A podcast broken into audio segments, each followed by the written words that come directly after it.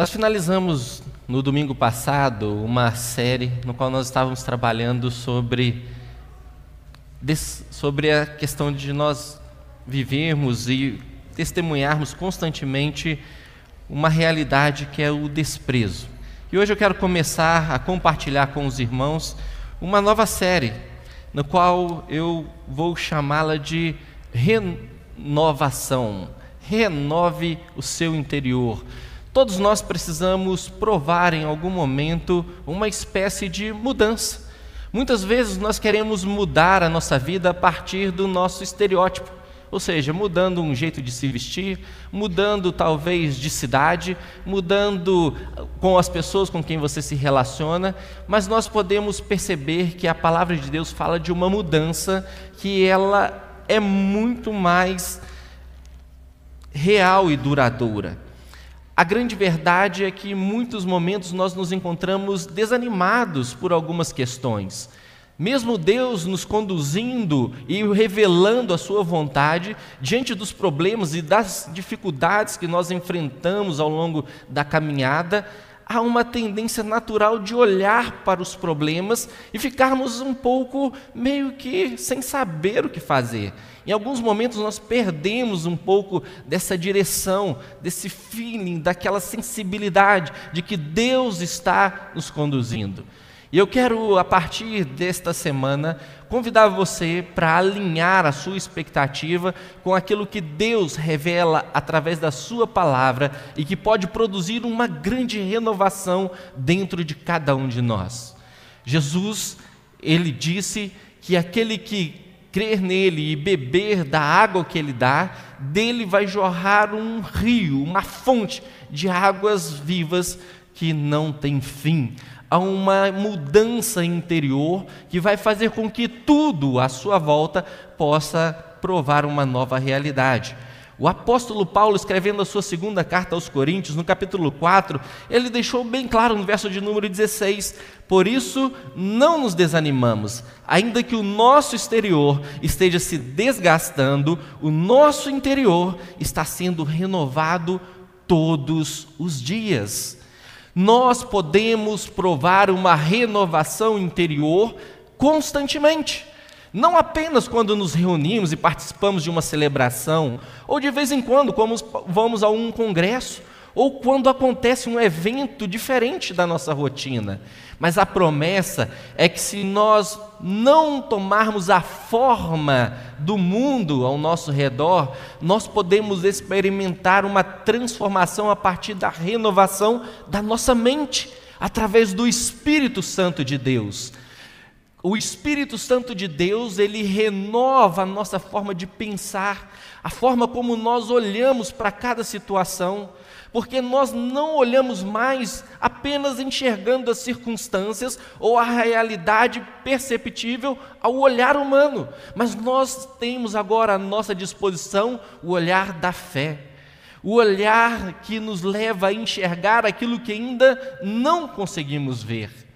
E eu quero convidar você a ter expectativas daquilo que Deus quer fazer na sua vida, porque a palavra de Deus nos diz que a partir de uma renovação da forma como nós pensamos, Deus irá revelar a sua glória e o seu poder através de nós e nas nossas vidas. A história que hoje nós vamos tomar por referência, ela se encontra no Evangelho de Mateus, no capítulo de número 14, do verso de número 13 ao verso de número 21. Se você quiser ler na sua Bíblia ou acompanhar a projeção que será feita, Mateus, capítulo 14, versos de número 13 ao verso de número 21. Esse texto, ele também se encontra nos outros evangelhos foi uma experiência que ficou marcada, porque ela nos revela exatamente como Deus, através da pessoa de Jesus, costuma olhar para situações nas quais muitas vezes nós não conseguimos ter a expectativa ou olhar pela realidade da fé e do poder de Deus. Verso de número 13 ao verso de número 21 diz o seguinte: Ouvindo o que havia ocorrido, Jesus retirou-se de barco em particular para um lugar deserto. As multidões, ao ouvirem falar disso, saíram das cidades e o seguiram a pé. Quando Jesus saiu do barco e viu tão grande multidão, teve compaixão deles e curou seus doentes. Ao cair da tarde, os discípulos aproximaram dele e disseram: Este é um lugar deserto e já está ficando tarde. Manda a multidão para que possam ir aos povoados comprar comida. Respondeu Jesus: Eles não precisam ir, deem-lhes você algo para comer. Eles lhe disseram: Tudo o que temos aqui são cinco pães e dois peixes. Tragam-nos aqui para mim. Disse ele, e ordenou que a multidão se assentasse na grama, tomando os cinco pães e os dois peixes e olhando para o céu, deu graças e partiu os pães. Em seguida, deu-os aos discípulos, e estes à multidão. Todos comeram e ficaram satisfeitos. E os discípulos recolheram doze cestos cheios de pedaços que sobraram. Os que comeram foram cerca de cinco mil homens, sem contar mulheres e crianças. Esse texto nos mostra aquilo que foi conhecido como o milagre da multiplicação. Jesus multiplicou naquela situação alimento para o povo. Mas eu quero chamar a sua atenção para os detalhes, porque este texto não apenas nos conta uma realidade passada, mas ela também nos traz uma realidade que nós podemos vivê-la no presente e também aplicá-la dentro da nossa vida no dia de hoje. No contexto bíblico, os sinais que Jesus realizou tinham uma finalidade também de comprovar que ele era o Cristo, aquele que havia sido anunciado por muito tempo através da revelação do Antigo Testamento.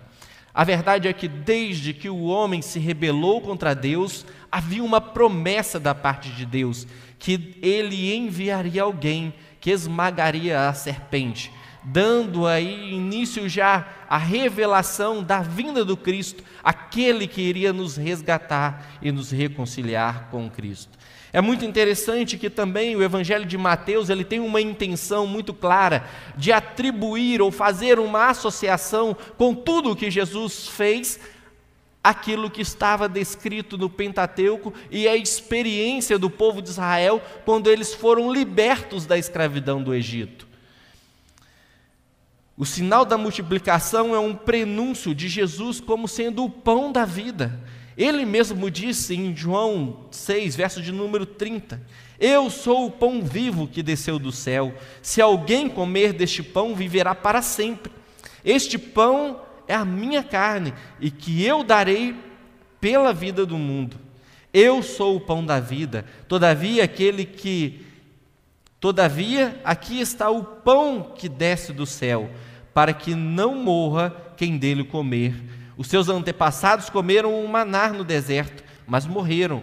Então Jesus declarou: Eu sou o pão da vida. Aquele que vem a mim nunca terá fome, e aquele que crê em mim nunca terá sede, pois o pão de Deus é aquele que desceu do céu e dá vida ao mundo.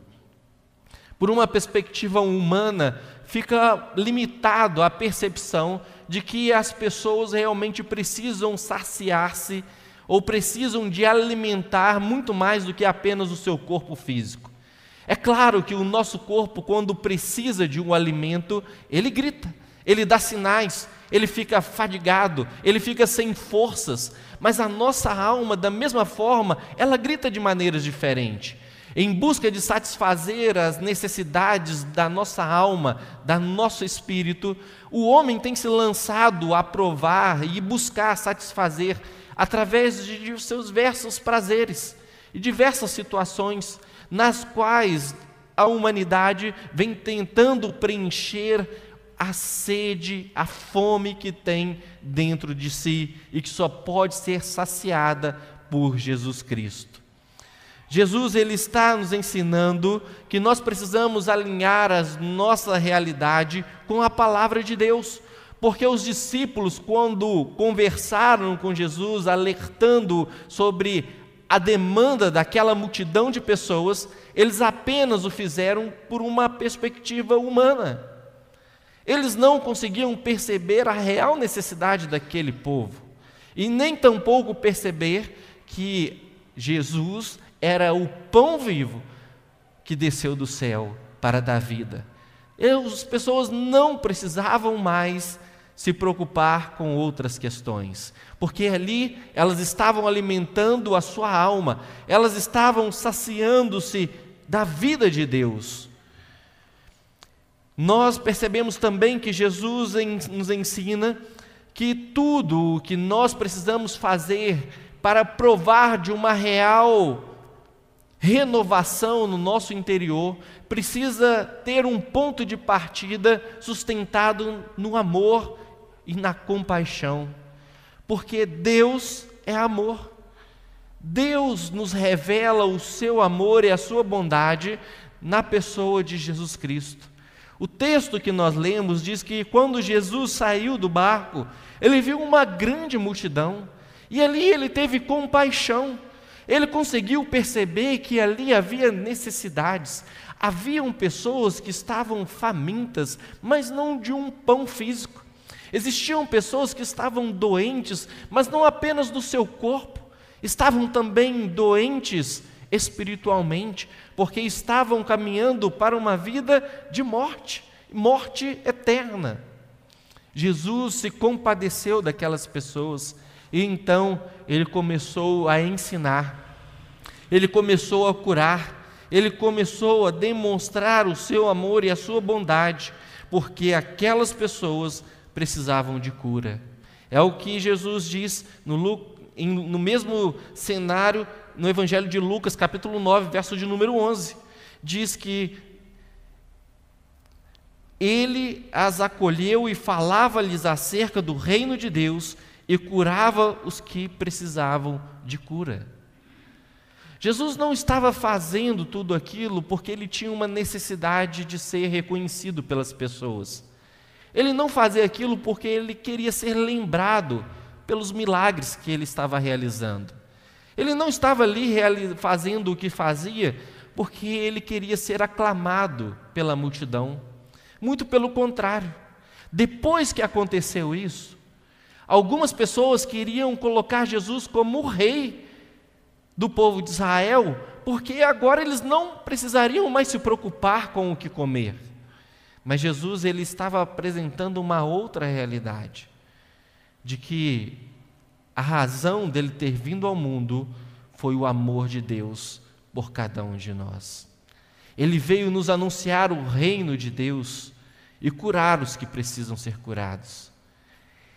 Ele veio porque ele conhece a nossa dor, ele conhece a nossa realidade. Apesar de que em muitos momentos nós somos tentados a acreditar que Deus não se importa conosco, Ele conhece a realidade de cada um de nós. Ele sabe perfeitamente a luta, a angústia, a dor que você está sentindo. Ele sabe perfeitamente o que está acontecendo na sua vida. E Ele tem compaixão. Ah, Glaucio, mas como eu posso saber que realmente Deus se importa comigo. A palavra de Deus nos diz na carta aos Romanos, no capítulo 5, verso de número 8, que Deus prova o seu amor por nós, em que Cristo morreu quando nós éramos ainda pecadores. A prova de que Deus se importa com você e que você não é mais um acaso, que você não está a própria sorte é de que Cristo morreu por cada um de nós. Cristo veio nos reconciliar com Deus, ele veio demonstrar o amor que Deus tem por cada um de nós. Algumas pessoas atribuem a sua dor, a sua angústia, talvez a uma situação de inoperância ou de indiferença da parte de Deus. Mas não percebem que Deus está desejoso sim de agir nas nossas vidas. Ah, Glaucio, mas por que então Deus não faz algo diferente na minha vida? O profeta Isaías, ele diz algo que é muito importante nós sempre termos na nossa mente e no nosso coração. Respondendo talvez a este mesmo tipo de pergunta, ele disse que os ouvidos de Deus não estão tampados para que não possa ouvir as nossas orações. E nem tampouco as suas mãos estão recolhidas para que não possa nos abençoar. Mas ele vai falar algo. Ele diz que os nossos pecados fazem separação entre nós e Deus. Os nossos pecados são um impedimento para nos saciarmos do pão da vida, para provarmos de uma renovação diária, contínua. E como então nós podemos resolver essa questão?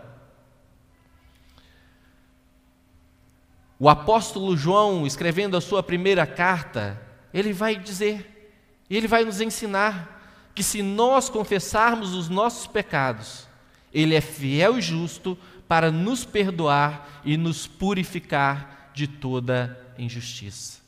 Ele vai dizer que nós temos um advogado junto a Deus, Jesus Cristo, o Pai, Jesus Cristo, o justo, aquele que morreu por nós, aquele que renova dentro de nós o seu espírito constantemente. Mas é importante nós percebemos que nós precisamos nutrir este relacionamento com Cristo. Porque Deus não está indiferente.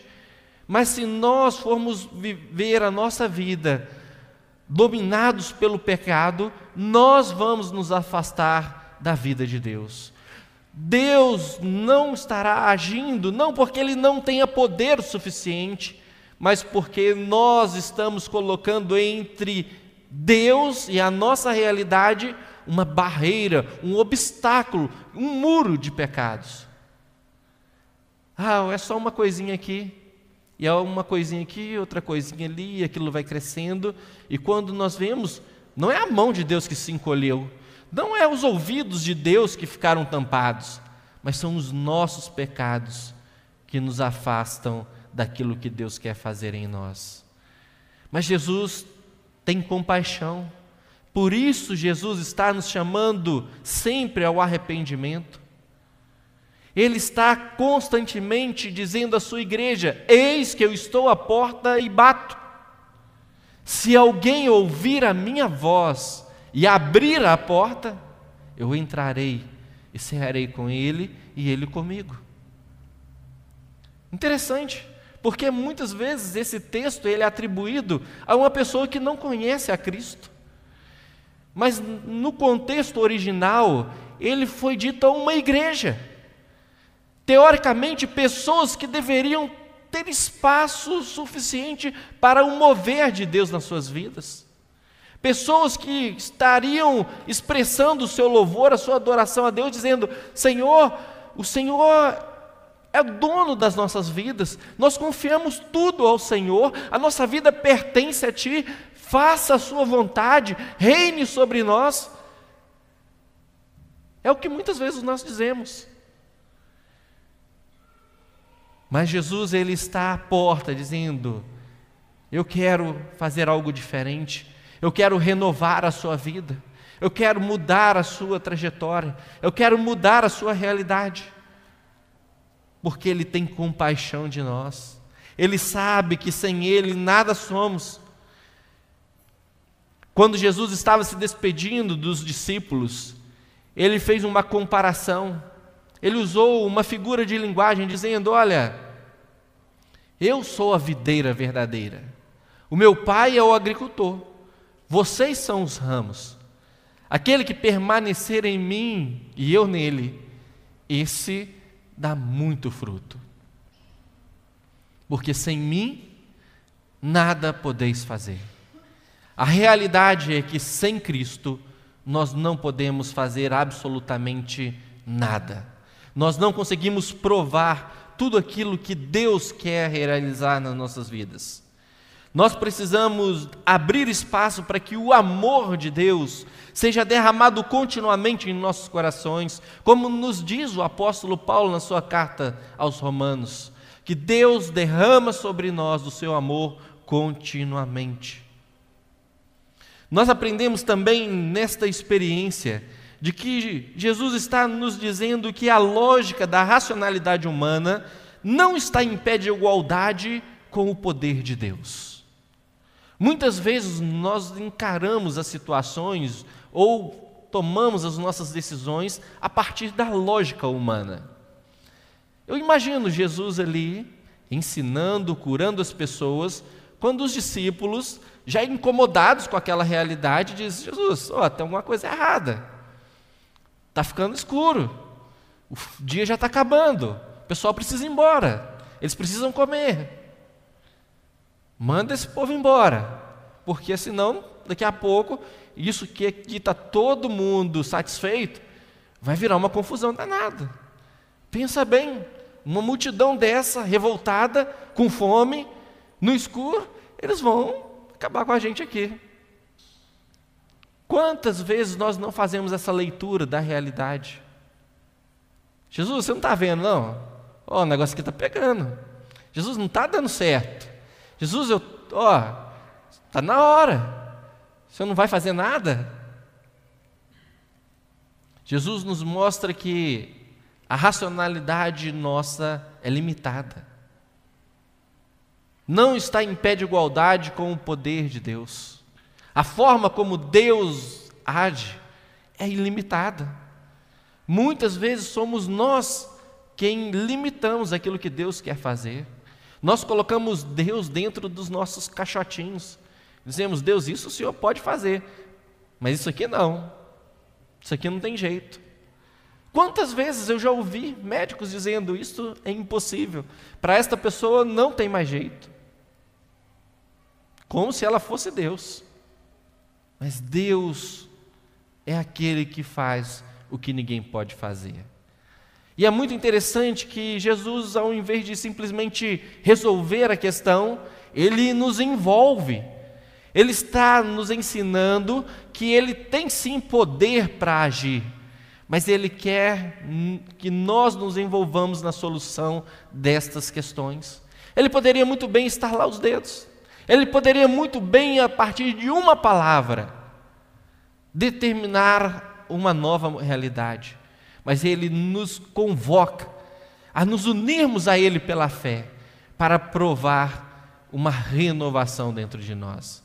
Jesus está dizendo: olha, eu entendo que você está percebendo isso, mas olha de novo. Olha, confia, faz o que eu estou falando, obedece a minha palavra, não tenha medo, deixa eu agir, deixa eu fazer algo diferente, deixa eu renovar dentro de você a fé, a esperança, o amor que você precisa. Jesus disse que aquelas pessoas não precisavam ir, mas ele disse aos seus discípulos: deem vocês de comer. Eu creio que muitas das nossas orações, Deus já respondeu dizendo: Olha, eu vou te ajudar, mas eu quero que você faça algo. Deus nos chama para serem respostas às nossas demandas as demandas das pessoas. É certo que os discípulos estavam ali também com compaixão.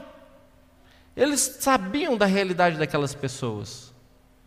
E Jesus os convida para participar daquilo que ele iria fazer. Deem vocês mesmo de comer. Qual oração você tem feito? Qual é a situação que você tem vivido, que você tem pedido uma renovação, uma mudança, uma transformação?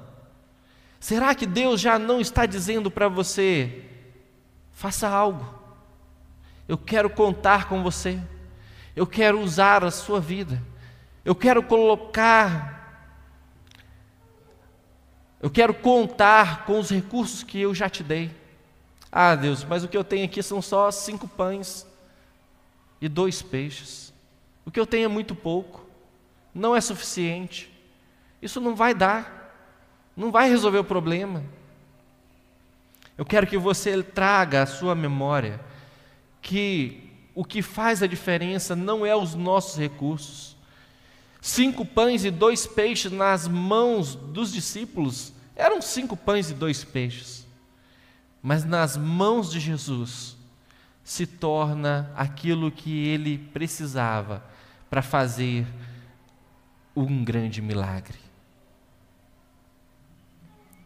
Uma vara nas mãos de Moisés era tão somente uma vara, mas uma vara nas mãos de Deus é um instrumento de poder e libertação para um povo. Uma pedra nas mãos de um simples pastor de ovelhas é uma pedra. Mas uma pedra nas mãos de Deus é uma arma poderosa para derrubar gigantes e dar a vitória ao povo de Deus. Uma oração pode ser tão somente uma oração, como Jesus ensinou que os religiosos faziam. Eles se apresentavam diante de Deus com palavras bonitas. Eles se apresentavam diante de Deus agradecendo por não serem pecadores publicanos. Era só uma oração, mas uma oração sincera diante de Deus é poderoso para justificar, para perdoar, para trazer paz, para curar, para restaurar para transformar completamente qualquer realidade. O que você tem hoje? Essa semana eu me vi diante de uma situação na qual eu fiquei pensando, mas a conta não dá, Deus não está batendo, não vai dar. E Deus me desafiou através desta, deste fato, que eu deveria tão somente confiar que eu deveria tão somente colocar nas mãos dele, porque ele mostrou que realmente nas minhas mãos não daria certo, seria frustrante, mas que isto nas mãos dele era suficiente para ele fazer uma grande transformação. Jesus, ele está nos convidando a colocar nas mãos dele tudo o que temos. Talvez você tenha achado ou pense que o que você tenha não seja suficiente. Mas eu quero que você, nesta noite, perceba que o que você tem é muito mais do que suficiente para um Deus que do nada cria todas as coisas. Se do nada ele traz à realidade aquilo que não existe, quanto mais com aquilo que ele mesmo já não colocou nas nossas mãos. Você tem recursos, são os limitados. Você tem dons, talentos, são limitados. Não importa. Coloque nas mãos de Deus. Você tem um sonho que Deus plantou no seu coração, mas ele ainda está limitado. Você não consegue perceber pela fé que Ele está gerando isso dentro de você? Não importa. Coloque nas mãos de Deus. Coloque diante do Senhor o que Ele já tem te dado. Porque é disso que Ele precisa. Ele precisa de fé. A palavra de Deus nos diz que aqueles que se aproximam de Deus precisam fazê-lo pela fé, crendo que Ele existe e que Ele recompensa aqueles que o buscam. Então, tenha fé e não despreze aquilo que Deus tem colocado nas suas mãos, mas coloque tudo nas mãos do Senhor. Jesus ele está nos ensinando também que a gratidão é o fundamento que sustenta a nossa fé para provarmos mais do poder de Deus. Se nós não tivermos um espírito sensível, grato àquilo que ele já fez, nós temos uma tendência natural de olhar para tudo aquilo que não está dando muito certo. E nem percebemos as dádivas, as bondades, as benesses que Deus nos concede. Muitas vezes não reconhecemos aquilo que Deus está fazendo em nossas vidas e apenas enxergamos ou destacamos na nossa jornada aquilo que nós não estamos vendo acontecer. É digno de nota percebermos que o milagre da multiplicação, ele é precedido por uma atitude de gratidão. Você quer provar uma renovação? Seja grato a Deus. Pare de reclamar. Ah, mas podia ser diferente. Ah, mas eu podia ter aquilo. Ah, mas eu podia estar vivendo assim. Ah, mas podia ter dado certo isso. Ah, mas as coisas lá não estão muito bem. Ah, mas lá em casa está desse jeito. Ah, mas no meu trabalho está daquele outro jeito. Ah, mas no meu vizinho é assim. Ah, mas o meu pai. Ah, mas a minha mãe. Ah, mas o meu esposo. Ah, mas os meus filhos. Pare de reclamar. Agradeça a Deus. Seja grato.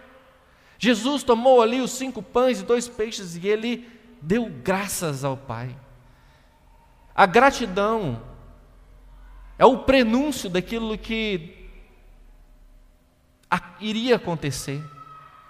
Se você quer realmente provar uma renovação no seu interior, seja grato. Deus sempre trabalha na vida daqueles que são agradecidos. Muitas pessoas passam por essa vida sem verem o poder multiplicador de Deus, sem provarem de uma realidade diferente, porque não são gratos. Quando nós agradecemos aquilo que Deus está fazendo, nós estamos abrindo um caminho para provarmos mais de Deus na nossa vida. Você tem reconhecido e agradecido a Deus o que tem acontecido, os recursos que você tem, as lutas que você tem? Olha que interessante. Nós cantamos aqui que o amor de Deus não falha. Nós declaramos que nós acreditamos que Ele faz com que todas as coisas cooperem para o nosso bem. Mas muitas vezes, diante de lutas e problemas, nós não conseguimos agradecê-lo. Tiago, escrevendo a sua carta, ele diz: Meus irmãos, tenham por motivo de grande alegria o fato de vocês passarem por provações. Mas como assim, Klaus? Que espécie de confusão é essa? Se alegrar por um sofrimento, por uma provação? Sim, porque a gratidão é a certeza de que Deus tem poder suficiente para nos sustentar diante de toda qualquer tribulação, diante de qualquer situação adversa. Deus está presente através do seu espírito e ele pode fazer aquilo que ninguém mais pode realizar. Jesus ele ensina que a partir da gratidão nós também somos convidados a partilhar aquilo que dele recebemos. Se Jesus tivesse simplesmente agradecido a Deus e aquilo se multiplicasse de forma desordenada, como que seria?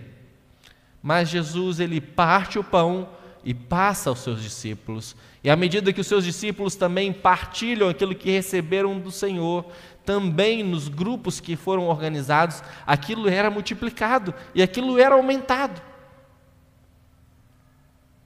O que você tem precisa também ser partilhado.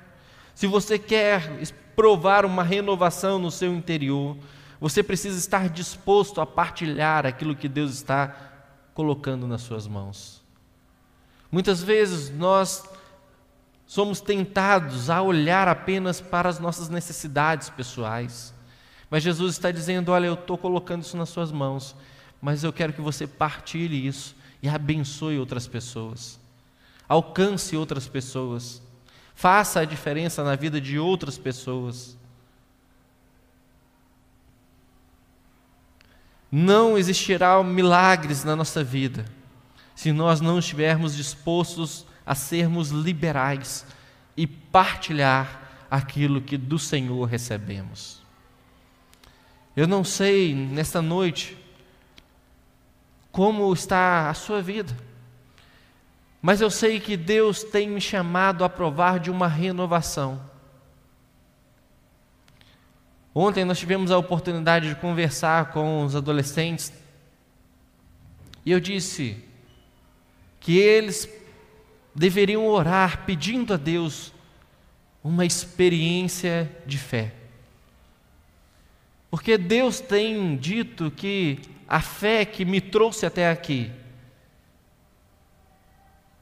ela serviu para ontem, ela serviu até agora, mas para aquilo que Ele quer fazer na minha vida, eu preciso provar mais do Seu amor, eu preciso conhecê-lo mais, eu preciso estar disposto a abrir espaço na minha vida para ser obediente, submisso àquilo que Ele está dizendo na Sua palavra.